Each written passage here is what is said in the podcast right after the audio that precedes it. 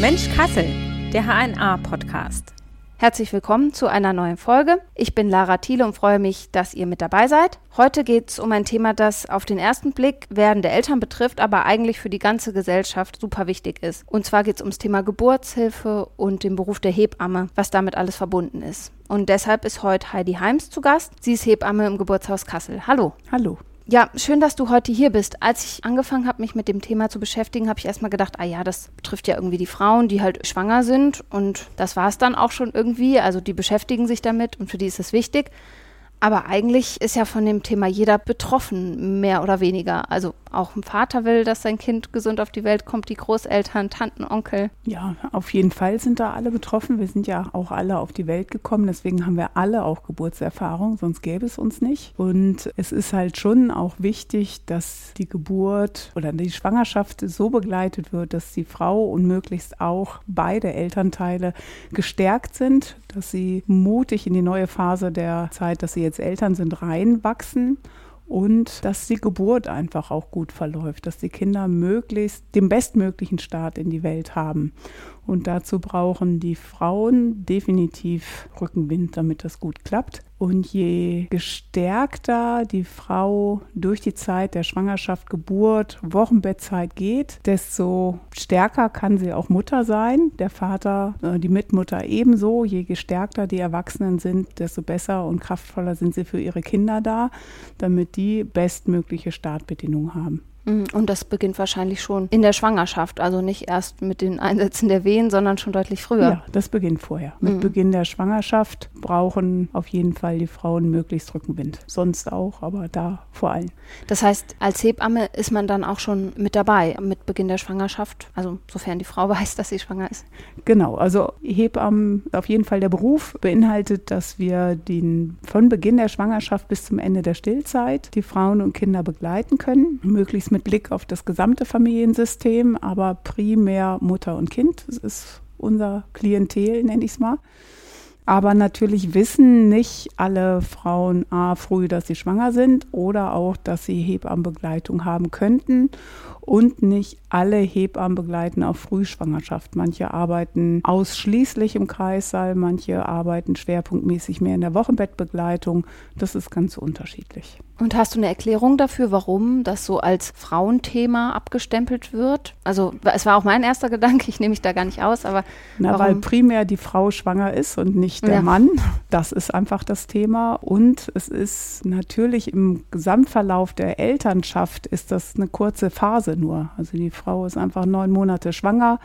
Und wenn ich jetzt das erste Jahr noch groß dazu zähle, in der Zeit ist das Kind ein, ein Säugling, dann sind das halt noch nicht mal zwei Jahre und danach sind natürlich weiter pressierende Themen. Wenn die Kinder heranwachsen im Kindergarten, in der Schulzeit, das ist einfach viel länger und im Schnitt kriegen die Frauen ja noch nicht mal zwei Kinder in Deutschland und danach sind halt so viele andere Themen, dass das ein bisschen schnell an den Rand geschoben wird, aber es ist vor allem so, weil es genauso wie sonst in der Medizin halt Frauen betrifft und auch sonst unsere Medizin ist halt männerzentriert. Also egal, ob es um Medikamente geht, ob es um irgendwelche Untersuchungen, ob Symptome geht, ist halt der Schwerpunkt immer der Durchschnittsmensch mhm. ist halt ein Mann in Deutschland oder in Europa.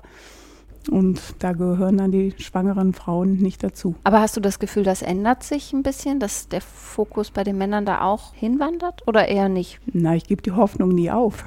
Ich bleibe dran, wird sich zeigen. Ich hoffe, dass sich das irgendwann wieder mehr ändert, weil natürlich auch die Männer Interesse haben, dass ihre Kinder gut auf die Welt kommen und dass die Partnerin auch gestärkt da durchgeht und sich auch die werdenden Väter äh, im besten Falle auch von diesem Wundergeburt auch berühren lassen, dass sie auch gestärkt Vater werden können. Also von daher geht das Thema sie natürlich auch was an. Jetzt könnte man ja denken, warum braucht es denn überhaupt eine Hebamme oder einen Geburtshelfer? Kann das nicht einfach der Gynäkologe, die Gynäkologin so mitmachen? Da geht die Frau ja eh vorher hin. Schon allein von der Zeit hätten die das gar nicht, damit hinzugehen. Es ist in Deutschland überwiegend, die meisten Kinder werden im Krankenhaus geboren, also ungefähr ungefähr über 98 Prozent.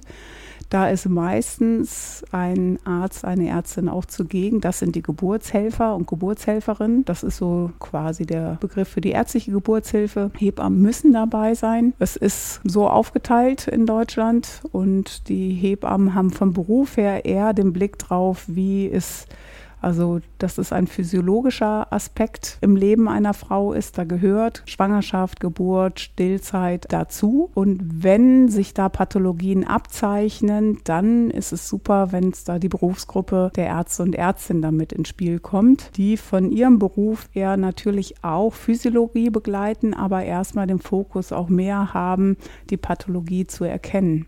Pathologie bedeutet einen ungesunden Verlauf, ja, das was ein bisschen aus dem so. Ruder läuft oder mhm. nicht ganz so im Lot ist. Und Schwangerschaft und Geburt und Stillzeit ist ja keine Krankheit, sondern das gehört einfach zum Leben einer Frau dazu. Nicht, dass jede Frau schwanger werden muss, das hat damit nichts zu tun, aber jede Frau könnte theoretisch schwanger werden oder fast jede. Und das ist kein krankhafter Zustand, der eine medizinische Überwachung oder auch medizinische Intervention braucht, sondern wo die Schwangere Unterstützung braucht, dass sie ihren Weg einfach gut gehen kann. Natürlich gibt es auch zum Teil Verläufe, die nicht so leicht leicht sind oder wo mhm. es auch medizinische Unterstützung notwendig ist, wie sonst im Leben halt auch. In der Pubertät braucht man auch nicht per se einen Arzt oder eine Ärztin dabei. Aber es gibt natürlich auch in der Pubertät Verläufe, wo es einfach schön ist und gut ist und angemessen ist, da auch eine ärztliche Unterstützung zu kriegen. Im besten Fall ergänzen sich die beiden Berufsgruppen. Es ist halt einfach eine andere Aufgabe, die eine Hebamme hat. Und wenn das wegfällt, dann wird Geburtshilfe oder Schwangerschaft und Stillzeit eher wieder grob im Bereich der Krankheiten eingeordnet. Und das wäre schon fatal, weil da wirklich das Potenzial von Geburt und vom Auf die Welt kommen Wochenbettzeit wirklich verkannt wird. Mhm. Der Großteil der Frauen kriegt ihr Kind im Krankenhaus. Das heißt, es ist ja, also es hat dadurch diesen, diesen Charakter von, ich muss irgendwie dahin, wo die ganzen Kranken sind, sage ich jetzt mal so in Anführungsstrichen, um mein Kind zu bekommen. Oder was heißt ich muss, aber viele entscheiden sich dafür. Ja, muss es nicht. Manche wissen auch gar nicht, dass es eine andere Möglichkeit gibt. Und in vielen Regionen in Deutschland gibt es auch keine andere Möglichkeit. Ja. Das kommt noch dazu.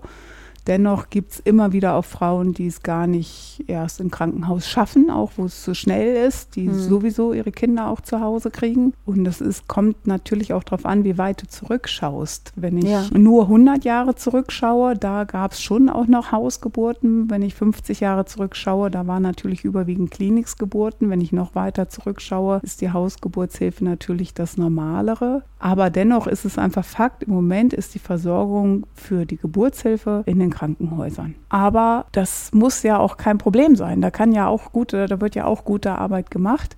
Man muss halt einfach nur gucken, wie wichtig schätzt die Gesellschaft das und wie gut stattet die Gesellschaft auch die Krankenhäuser, die Kreissäle auch aus, dass die Frauen, wenn sie ins Krankenhaus gehen, dennoch da bestmöglich und interventionsarm wie möglich begleitet werden. Und das geht einfach nur mit einer besseren Ausstattung, vor allem mit mehr personellen Ausstattung und mit einer wohnortsnahen Versorgung mit Kreissälen oder alternativ halt auch mit Hausgeburtshebammen, damit das, heißt, das geht. Da höre ich schon raus, da ist noch Luft nach oben, sage ich mal, oder gibt es immer auch mal wieder Probleme? Dadurch, dass immer mehr Kreissäle schließen, ist das Problem ist da. Es ist eine beeindruckende Unterversorgung in Deutschland. Und woher kommt das? Also worin ist das begründet? Wenn man das so einfach sagen könnte, dann hätte ich ja die Lösung. Das wäre natürlich gut. Aber das, also das ist jetzt wirklich eher gesundheitspolitische Aspekte. Das mhm. ist recht komplex. Das hat damit zu tun, einerseits wurde schwieriger mit der Einführung der DRGs. So wie weit kann man Geburtshilfe in Fallpauschalen unterrechnen? Da kann man stehen zu den Fallpauschalen, wie man will will. Aber da passen Geburten einfach nicht rein, weil das sie nicht planbar sind. Abrechnungssystem der Krankenhäuser. Genau. Mhm. Das ist einfach sperrig und es werden in der Gesundheitspolitik ja immer geguckt, welche Lösung findet man auch, die auf möglichst viele Situationen treffen. Und die Kreissäle passen grundsätzlich nicht in dieses gemeine System, äh, allgemeine, nicht gemeine, das allgemeine System ja. natürlich rein weil ja die Hebammen da immer eine Sonderrolle haben. Wir sind, gehören nicht zu den Ärzten und Ärztinnen und wir gehören nicht zur Pflege.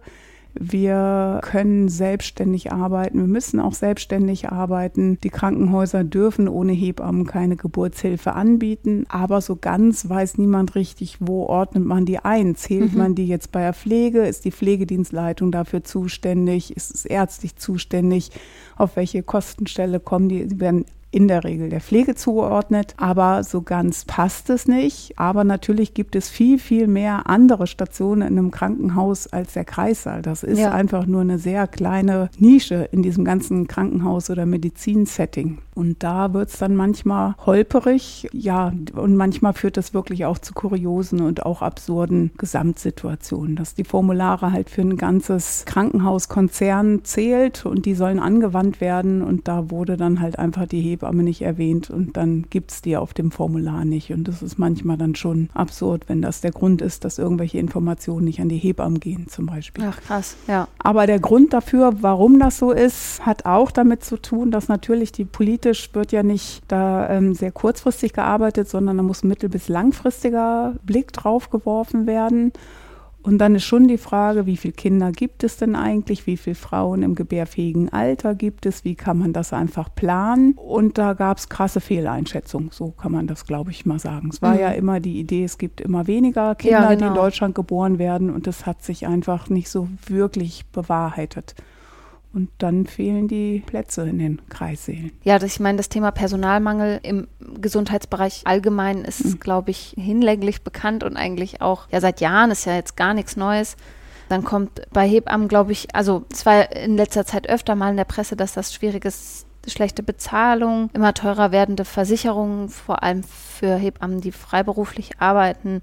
Dann gibt es bürokratische Hürden und ja, politische Entscheidungen bestimmen dann immer, wie ich als Hebamme dann arbeite. Gibt es so eins, zwei Aspekte, wo du sagst, das hat die Arbeit als Hebamme wirklich in den letzten Jahren maßgeblich verändert? Es ist ein kontinuierlicher Prozess auf jeden Fall. Also erstmal die Arbeit grundsätzlich. Ich bin sehr begeistert von meinem Beruf. Der macht sehr große Freude, bietet total viel Potenzial und immer wieder was Neues. Das ist einfach eine große Freude. Natürlich gibt es auch immer wieder bürokratische Hürden, die zu meistern sind die auch viele erkennen. Was ich beeindruckend finde, dass wir Hebammen einerseits auch politisch echt Rückenwind kriegen, aber im nächsten Moment von der nächsten Stelle halt echt Gegenwind. Das ist sehr böig. Was es perspektivisch nachhaltig ändern wird, ist auf jeden Fall die Akademisierung des Berufes, dass es jetzt ein Studium ist. Aber bis die Auswirkungen sich zeigen, das wird natürlich dauern, weil die Akademisierung zwar die ersten Probestudiengänge und und und, das gibt es schon lange, aber dass es jetzt ein voll akademisierter absolvierte Ausbildung ist, ist noch nicht lange. Das wird noch dauern. Und die andere gravierende Auswirkung ist natürlich die große Dilemma mit dem, wie mit dem Haftungsrisiko umgehen. Das führt aber hier zu weit. Das außer könnt ihr einen ganz eigenen Podcast ja. machen, wie umgehen mit Risiken und Haftung. Da gibt es viele Berufe, die das betrifft. Das stimmt. Das ist eine, natürlich eine gravierende Veränderung.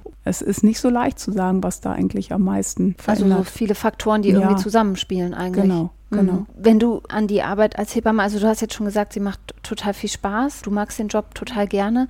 Du, das heißt, du würdest auch jungen Leuten, die jetzt vielleicht sagen, ich will das machen, es ist jetzt seit ja noch nicht so langer Zeit auch, wie du gesagt hast, ein Studium, also genau Akademisierung. Ähm, würdest du den Job empfehlen, jungen Menschen? Also ich finde die Arbeit super, ich finde sie auch total wichtig. Von daher würde ich, wenn sich welche dafür interessieren, könnte ich denen ganz viel dazu erzählen, was für diesen Beruf spricht. Es ist gut, aber dennoch einen realistischen Blick darauf zu haben, dass manches halt natürlich heißt, unregelmäßige Arbeitszeiten, Arbeiten im Krankenhaus auf jeden Fall im hierarchischen Kontext, dass manchen mehr, manchen weniger liegt und dass es auf jeden Fall auch ein bisschen langen Atem braucht, bis sich irgendwas auch wieder ändert. Aber ich würde den trotzdem empfehlen. Nicht mhm. jedem, also wer ungern nachts arbeitet oder unregelmäßig arbeitet, sollte das einfach nicht tun. Aber doch, ich würde den schon, das ist ein schöner Beruf. Und wenn du ja sagen wir, du hättest irgendwie einen Termin mit einem Gesundheitsminister oder sowas und könntest so drei Forderungen stellen an die Politik, wo du sagen würdest, das wäre eigentlich gut, wenn sich das ändern würde, damit unsere Arbeit erleichtert wird. Kannst du da was nennen? Was würde dir da einfallen? Na, erstmal wäre super, wenn eine frauenzentriertere Gesundheitspolitik gemacht wird und nicht, oder zumindest für Männer und Frauen zentriert und nicht nur eine männerzentrierte Medizinversorgung. Äh, und es wäre natürlich auch super, wenn dann an die Hebammen mitgedacht werden könnte, dass man nicht immer wieder neu erklären muss, worum es geht. Und eine wohnortnahe Versorgung. Und da braucht es gesellschaftlich auf jeden Fall auch eine Unterstützung. Oder was heißt Unterstützung? Natürlich nicht der Beruf, da kann man ja auch von, äh, ich bin ja auch Unternehmerin, natürlich kann ich davon auch arbeiten äh, und leben, aber natürlich hat jede Kommune auch die Möglichkeit, Geburtshilfe zu stärken und Hebammen ja. auch zu stärken oder Steine im Weg zu liegen. Und da kann jede Kommune, aber auch der Bund und die Länder natürlich unterstützend tätig sein. Wie ist das jetzt hier mit Blick auf unsere Region Nordhessen? Was würdest du da sagen? da ist noch Luft nach oben, definitiv. Okay. Also ist einfach noch wenig. Manche Kommunen, wenn ich deutschlandweit gucke, fördern das halt mehr, manche nicht. Manche wissen auch nicht so ganz wie. Was immerhin ist, wir haben hier noch ein Krankenhaus mit Kreissaal in kommunaler Trägerschaft. Das ist ja immerhin schon was. Und da hoffe ich einfach, dass die Stadtverwaltung auch weiß, was sie daran hat und dass es auch wichtig ist, da die Geburtshilfe zu stärken. Aber natürlich beim Gesundheitsamt, die haben die Hebammen schon auch auf dem Schirm. Aber so viel hat das Gesundheitsamt ja auch nicht unbedingt Möglichkeit, konkreter auch zu fördern. Also was die, was möglich ist, machen sie. Aber es müsste schon, das ist nicht eine Aufgabe vom Gesundheitsamt, sondern das müsste wirklich wirklich von der Stadt halt kommen. Das heißt, in Nordhessen insgesamt ist einfach auch, wie vielleicht in ganz Deutschland, die Lage eher so, dass es zu wenig Geburtsanlaufpunkte ja, gibt. Deutlich. Also auch Schwangerschaftsbegleitung, die ist überwiegend in gynäkologischer Betreuung oder in gynäkologischer Hand. In Hebammenversorgung, es gibt nicht so viel Hebammen. Kreissäle gibt es in Kassel noch zwei, die sich aber durchaus regelmäßig auch bei der Rettungsleitstelle abmelden, weil sie überlaufen sind.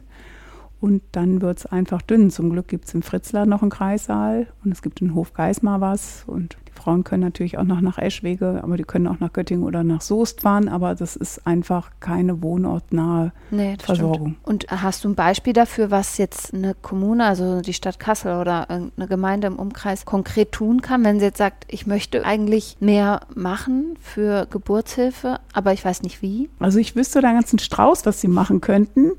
Aber ich konnte diesen Strauß der Stadt quasi noch nicht überreichen. Es ist ganz unterschiedlich und vielfältig. Wenn die Stadt zum Beispiel freiberufliche Hebammen fördern will, könnte sie ja zum Beispiel ermöglichen, dass sie einfach wenigstens keine Parkgebühren zahlen, was jetzt mich persönlich nicht ganz so interessiert, weil ich eben im Fahrrad fahre, aber also ich mache jetzt nicht Werbung in eigener Sache, aber dennoch wäre es natürlich leichter, wenn die Hebammen auch auf den Parkplätzen, wo Kurzzeitparken möglich ist, einfach stehen bleiben könnten und nicht dann noch Arbeitszeit mit der Parkplatzsuche verplempern. Das wäre eine Möglichkeit, aber natürlich könnte die Kommune auch fördern, dass wenn Hebammen sich freiberuflich niederlassen in Kassel, dass es eine Niederlassungsförderung gibt, wie es zum Teil in anderen Kommunen und auch in manchen Bundesländern gibt auf hessischer Ebene wird das gerade beraten, wie das geben könnte, aber ist einfach noch nicht durch. Deswegen mhm. könnte ja dann die Stadt Kassel sagen, in die Bresche springen wir.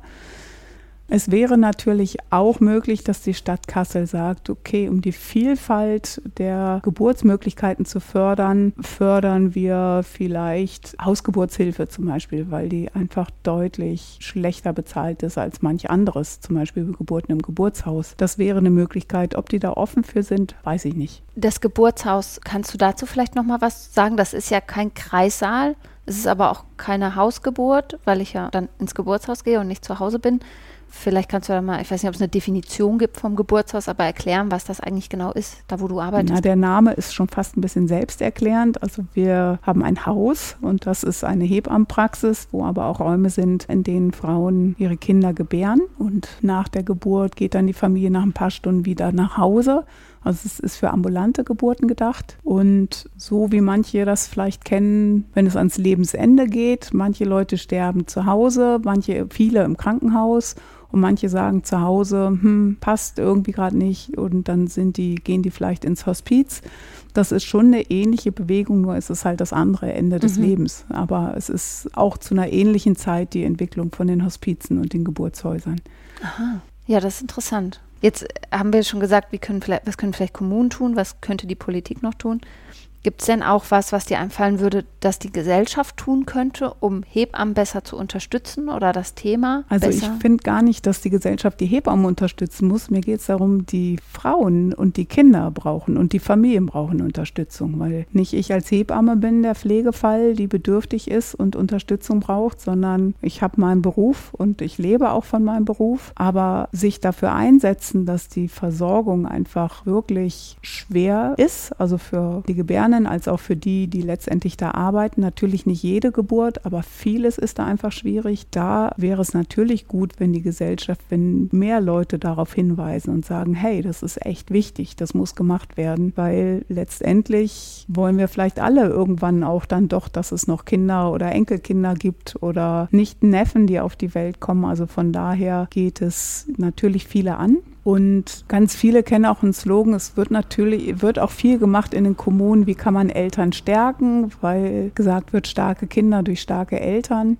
Und es wird auch viel über präventive Ansätze geredet, aber die aller, allerfrüheste Hilfe ist halt in den Eltern sind die Hebammen, weil die sind vor Ort, die sind in, na, in fast jeder Familie kann man mittlerweile fast leider nicht sagen, aber sie könnten halt zu jeder Familie hinkommen, ein, das niedrigschwelligste Angebot an Hilfe, was es einfach geben könnte. Und das wäre super, wenn die Gesellschaft da schon auch sagt, hey, das ist wichtig, dass die Frauen und die Kinder und zunehmend auch die Väter nicht einfach sehr verunsichert bis irritiert durch Schwangerschaft und vor allem durch die Geburt gehen dass das auch wieder eine schöne, oder was heißt wieder, aber das ist ja einfach eigentlich eine schöne Erfahrung und sollte dann nicht durch irgendwie Umstände, die äußerlich herrschen, verkompliziert ja. oder? Ja, es muss noch nicht, es geht gar nicht, es eine Geburt ist auf jeden Fall ein Wunder, es ist kraftvoll, es ist anstrengend, es ist nicht schön, trifft nicht immer ganz die Definition, aber es ist auf jeden Fall was, wo die Eltern auch dran wachsen können, dass sie in ihre Elternkompetenz reinwachsen. Und gleichzeitig ist es aber eine Phase, wo die Frauen, die Männer nicht ganz so doll, aber auch sehr dünnhäutig und verletzlich sind und einfach sehr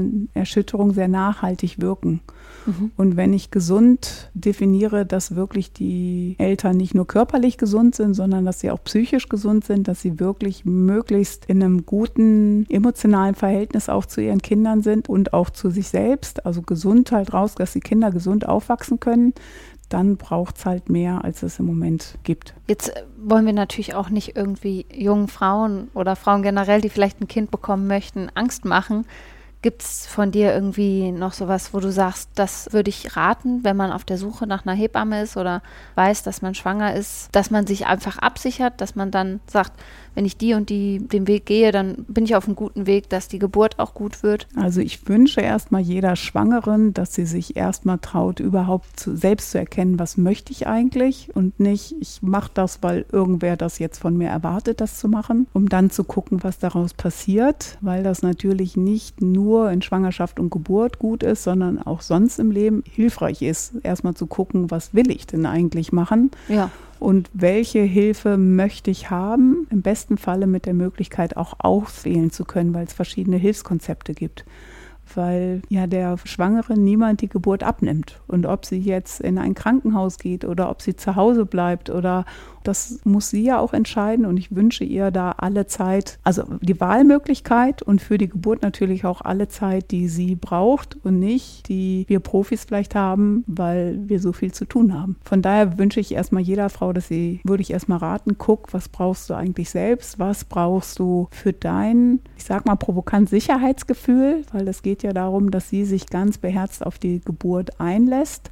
und sich wirklich dem Geburtsgeschehen auch hingibt. Und da braucht es Mut. Humor kann auch helfen. Und was braucht sie, dass sie sich so sicher fühlt, dass sie sich da wirklich hingibt? Und das kann sein, manche brauchen dafür ein Krankenhaus, weil sie sich da sicherer fühlen und manche brauchen da gerade kein Krankenhaus. Und wenn sie dann die Wahlmöglichkeit hätten, wäre das für alle Beteiligten natürlich schön. Aber die gibt es nicht immer, die Wahlmöglichkeit? Nein, also dafür gibt es äh, zu wenig die Möglichkeit, auch zu Hause zu gebären oder im Geburtshaus. Ja, okay. Ein Aspekt, den du im Vorgespräch angesprochen hast und den ich echt auch interessant fand und auf den ich echt äh, gerne eingehen möchte, ist diese Besonderheit in Hessen mit asylsuchenden Frauen, die auch nicht oder die noch schlechter dastehen, muss man ja sagen. Vielleicht kannst du das nochmal ausführen. Ja, so ein bisschen erschütternd, obwohl Geburtshilfe ja insgesamt einfach sonst ein sehr schönes Thema ist.